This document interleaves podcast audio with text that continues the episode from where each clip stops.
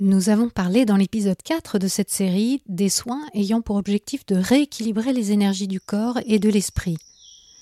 Ces dernières années ont également vu grandir un fort engouement pour les soins que l'on peut apporter à nos lieux de vie.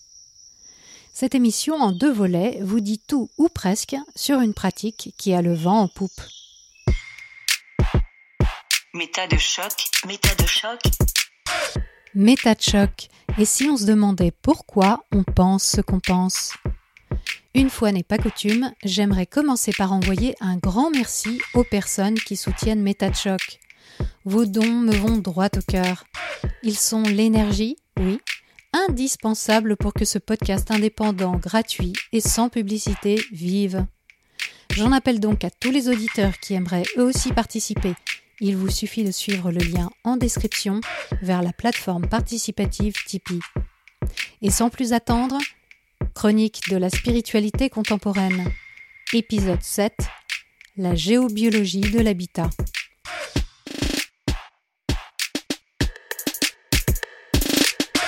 Qu'elle soit véhiculée dans les milieux purement spirituels, de développement personnel, ou bien par les designers d'espace et les cabinets d'architecture ou de conseil, la géobiologie se présente comme une technique visant à améliorer notre bien-être à la maison, sur notre lieu de travail, ou même à offrir un environnement sain aux animaux d'élevage.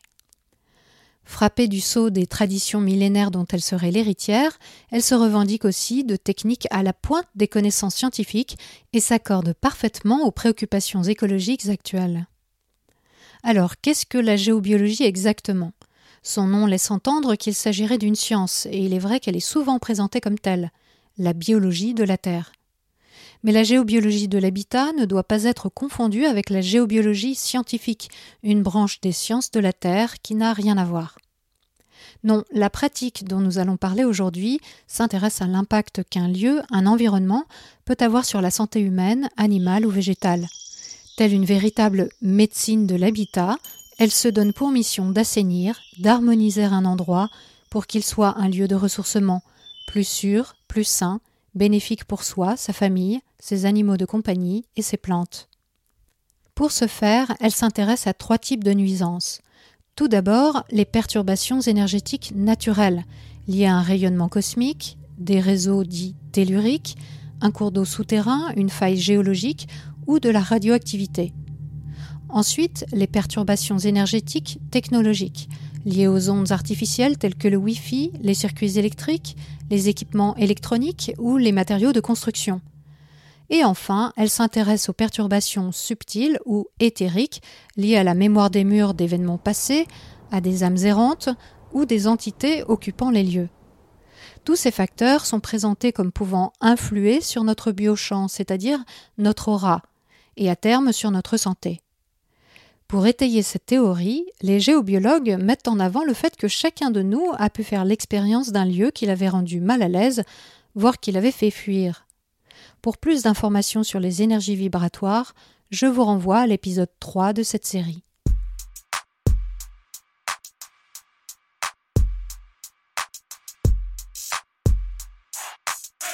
Il existe différents types de géobiologues. Du praticien informel, souvent bénévole, sensible aux énergies de la nature et à la symbolique des lieux, sorte de druide des temps modernes, aux spécialistes ayant suivi une formation professionnelle, en passant par l'architecte adoptant une démarche environnementale. En fonction de l'intervenant, le discours et les outils de mesure et de traitement peuvent varier.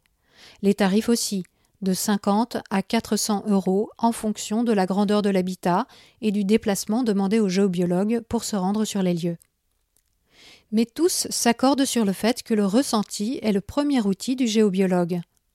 Contrairement aux soins énergétiques classiques, cependant, cette capacité n'est pas considérée comme un don, mais comme le fruit d'un travail. Il suffirait donc de se former et de cultiver une capacité qui sommeille en chacun de nous. Cet art, qui consiste à capter les ondes émises par tous les corps, même invisibles, s'appelle la radiesthésie. Il permettrait de détecter la position et la composition d'un objet, un minéral, de localiser une source souterraine ou même de déceler une maladie.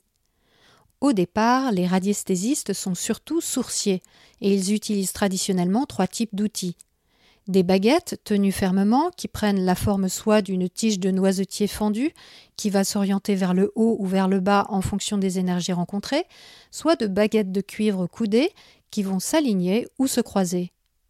Ils peuvent aussi utiliser le pendule, petit objet au bout d'un fil, qui soit restera immobile, soit marquera un mouvement latéral ou circulaire en fonction des énergies en présence. Pour certains radiesthésistes, le choix du matériau du pendule est crucial, pour d'autres pas.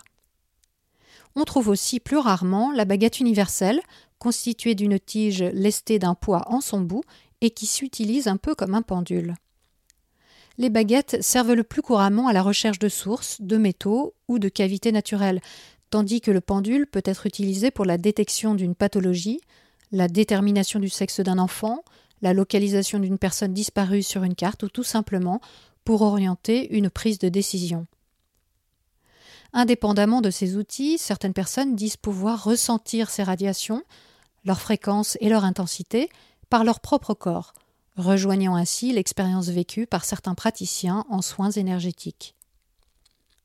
Deux interprétations différentes sont données par les radiesthésistes au sujet de ces manifestations. Soit celle d'une sorte de voyance où l'inconscient, l'intuition guiderait le pendule ou les baguettes par l'intermédiaire de la main, soit celle d'une puissance naturelle appelée onde de forme qui dirigerait le pendule. Quoi qu'il en soit, la réponse de l'outil dépend d'abord et avant tout de la manière dont vous le programmez, en lui indiquant ce à quoi vous voulez qu'il réagisse. Eau, or, maladie, réseau tellurique, courant électrique, etc. Pour ce faire, il suffit de projeter une intention sur les baguettes ou le pendule pour qu'ils réagissent en cas de présence de l'objet indiqué. On peut aussi déterminer à l'avance la réaction qui signifiera un oui ou un non. Par exemple, le fait que les baguettes de noisetier aillent vers le haut ou que le pendule oscille de manière circulaire pour un oui. Mais les radiesthésistes peuvent aussi exercer à distance, à partir d'une carte géographique ou topographique, en posant une question à un pendule ou en dessinant des réseaux telluriques suivant des règles bien précises.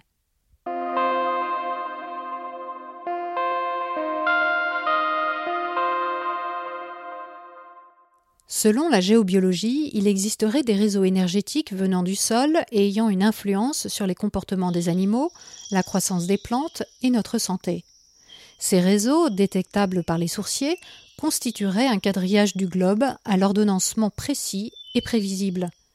Plusieurs de ces réseaux peuvent être pris en compte dans le diagnostic géobiologique, mais deux sont particulièrement utilisés.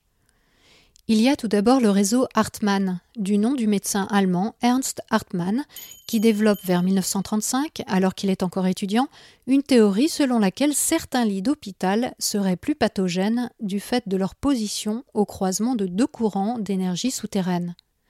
Il les appelle telluriques, parce que selon lui, ces courants prendraient racine dans la Terre et s'élèveraient à la verticale, des murs d'ondes de 21 cm de largeur traversant la croûte terrestre et toute construction humaine?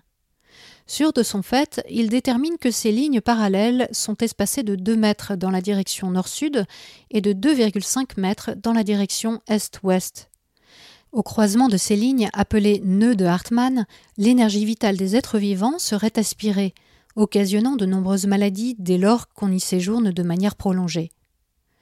Un autre champ tellurique négatif bien connu est celui du réseau Curie, du nom de son inventeur, lui aussi médecin allemand, Manfred Curie. En 1952, il annonce qu'il existerait un quadrillage de bandes d'une largeur de 40 cm, espacé de 4 mètres cette fois, et orienté en diagonale du réseau Hartmann. Toutes ces lignes à polarité négative oscilleraient également au gré de la pression atmosphérique, des tremblements de terre à venir ou du cycle de la Lune elles émettraient des ions positifs aux effets délétères. À l'opposé, il existerait un réseau à ionisation négative, donc bénéfique, repéré en 1921 par l'archéologue amateur britannique Alfred Watkins. Les lignes de lait. Ces lignes parcourant le globe seraient jalonnées de sites à haut potentiel énergétique, comme les alignements de mégalithes de Stonehenge, la cathédrale Notre-Dame, les pyramides de Gizeh, l'obélisque de Washington DC, la Mecque, les pyramides aztèques, certains reliefs naturels ou même le laboratoire de Nikola Tesla aux États-Unis. Les lieux de croisement de ces torrents énergétiques positifs correspondraient au chakra de la terre-mère, une concentration particulièrement puissante, régénérante, constituant même pour certains radiesthésistes des portails spatio-temporels. De nombreux stages de formation à la géobiologie se passent sur ces emplacements emblématiques, dolmens, cathédrales, alignements de menhirs, etc., afin d'y activer ces chakras, de ressentir la puissance d'une énergie cosmotellurique à haut taux vibratoire pour se relier à l'univers. Suivant ces logiques de réseau, notre habitat, lui, est surtout traversé par des lignes Hartmann et Curie, puisqu'on en trouve tous les deux à 4 mètres. Le croisement de ces différentes lignes entre elles ou avec des failles géologiques ou des eaux souterraines est d'autant plus géopathogène qu'on y séjourne longtemps, entraînant cancer, troubles de la thyroïde, problèmes rénaux, fatigue chronique, sentiment de malaise, troubles du sommeil, notamment chez les enfants dont la sensibilité aux énergies est plus forte, pleurs de bébé, mais aussi des divorces ou l'arrêt des montres et des horloges. Le géobiologue accordera donc une attention toute particulière à l'emplacement de notre lit ou de notre chaise de bureau, par exemple. Du côté des végétaux, il est dit que les arbres poussant au croisement de ces lignes tendent à présenter des malformations. Quant aux animaux, ils seraient conscients de ces rayonnements et adopteraient des comportements particuliers d'adaptation ou de défense. Par exemple, les fourmis se déplaceraient le long des lignes de Curie, et les chats, capables d'absorber les ions positifs, se positionneraient spontanément sur les nœuds énergétiques.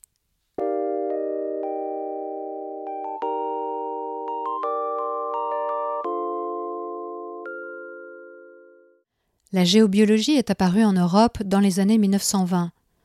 Comme pour toutes les croyances de la spiritualité contemporaine, son discours a évolué au gré des connaissances et de nos préoccupations sur la santé, le bien-être et l'écologie. Depuis les années 90, il a rejoint celui du feng shui, le reconnaissant comme discipline sœur dans une quête commune d'harmonisation de l'habitat. La plupart des géobiologues en intègrent désormais le vocabulaire et les pratiques, bénéficiant de ce fait de l'aura de cette tradition venue d'Orient. Le feng shui, issu du taoïsme et de l'astrologie chinoise, propose de se reconnecter à son lieu de vie en jouant sur l'agencement des espaces pour y insuffler sérénité, bien-être, santé et prospérité. Tout comme dans la médecine traditionnelle chinoise et l'acupuncture, il y est question du qi, le souffle vital.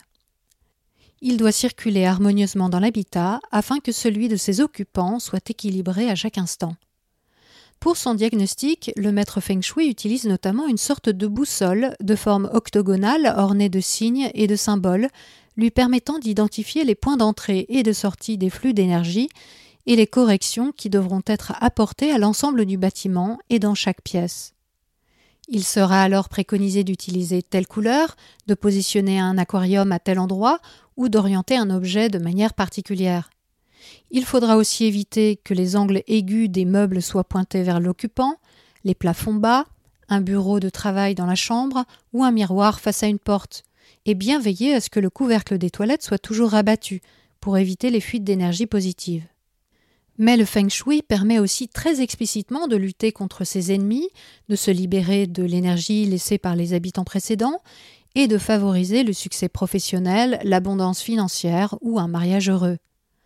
Pour autant, il est intéressant de noter que, à l'instar de la géobiologie, les pratiques et les interprétations restent à la discrétion du maître. Au bout du compte, chacun fait un peu ce qu'il veut en fonction de ce qu'il ressent. La géobiologie intégrant des paramètres cosmiques et prenant en compte les symboles, les esprits et les forces de la Terre, on comprend bien les passerelles qui lui ont permis de s'emparer de cette tradition pour l'ajouter à son éventail de pratiques. En plus de tous ces facteurs, le géobiologue prendra aussi en compte dans son diagnostic les variables naturelles du lieu telles que l'ensoleillement, le relief ou la nature du sol. Il sera attentif à saisir les indices qui pourraient trahir un déséquilibre énergétique, comme par exemple un arbre creux, des lignes à haute tension ou un mur fissuré. Une fois le diagnostic établi, l'étape suivante consiste surtout a proposé un traitement permettant de corriger ou neutraliser les perturbations et d'augmenter la fréquence vibratoire du lieu.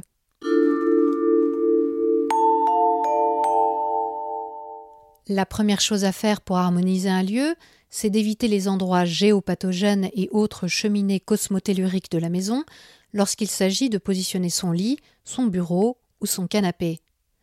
Bien entendu, le géobiologue va aussi proposer des solutions de rééquilibrage ou de neutralisation des énergies négatives. Cela peut passer par le fait de planter des piquets de cuivre ou de proposer des objets aux caractéristiques vibratoires particulières, tels qu'une coquille Saint-Jacques, une petite pyramide en métal ou une pierre protectrice, cette dernière devant être changée régulièrement au risque qu'elle ne libère au bout d'un certain temps les énergies emmagasinées. Il est aussi possible de contrecarrer les énergies telluriques négatives en érigeant sa propre pierre levée dans le jardin, celle-ci agissant comme une ligne de lait. Le géobiologue va également faire des préconisations directement liées à la construction ou à la rénovation du lieu. Déplacer des canalisations d'eau ou d'électricité, éviter les armatures métalliques, les téléphones DECT, le Wi-Fi, le four à micro-ondes, opter pour une peinture ou un isolant bio ou encore s'assurer que la mise à la terre de l'installation électrique du bâtiment ne se fasse pas sur un point géopathogène. Pourront aussi être prescrits quelques équipements comme un ionisateur pour augmenter les ions négatifs d'une pièce, des rideaux de protection contre les ondes électromagnétiques, un harmonisateur cosmotellurique ou tout simplement le positionnement d'un cactus à côté de son ordinateur pour neutraliser le champ électromagnétique du clavier.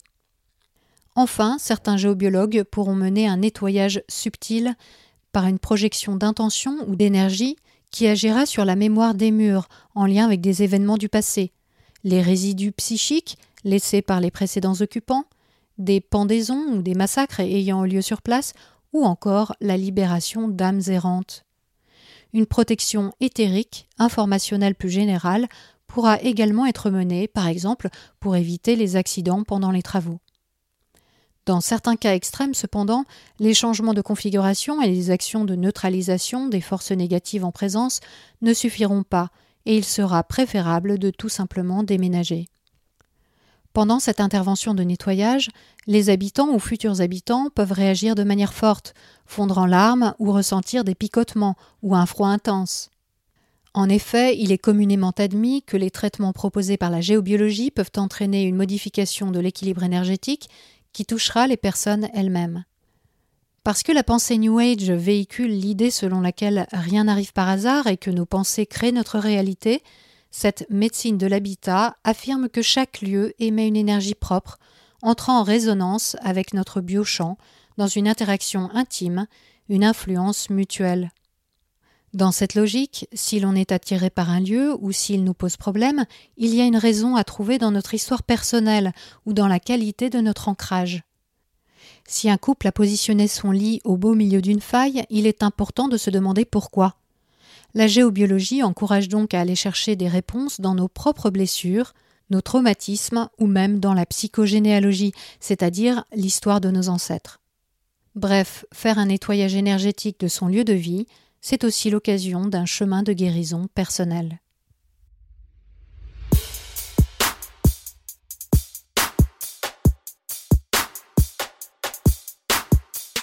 C'est la fin de ce premier volet qui, je l'espère, vous aura permis de bien comprendre les différentes facettes de la géobiologie de l'habitat. La semaine prochaine, nous interrogerons ses origines historiques et ses justifications scientifiques. Sur quoi repose-t-elle vraiment et surtout, pourquoi tant de clients et de professionnels du bâtiment y voient un recours des plus valables? Si cette émission humble et superbe vous plaît, si vous pensez qu'elle peut être utile à d'autres, pensez à mettre des étoiles sur votre appli de podcast et partagez-la autour de vous. Exceptionnellement, et pour vous laisser le temps de vous remettre des joies et des peines de Noël, on se retrouve non pas vendredi prochain, mais samedi matin à 10h pour le deuxième volet de cet épisode. D'ici là, prenez le temps d'observer la manière dont vous pensez et de la questionner. Vous n'imaginez pas ce que vous pensez.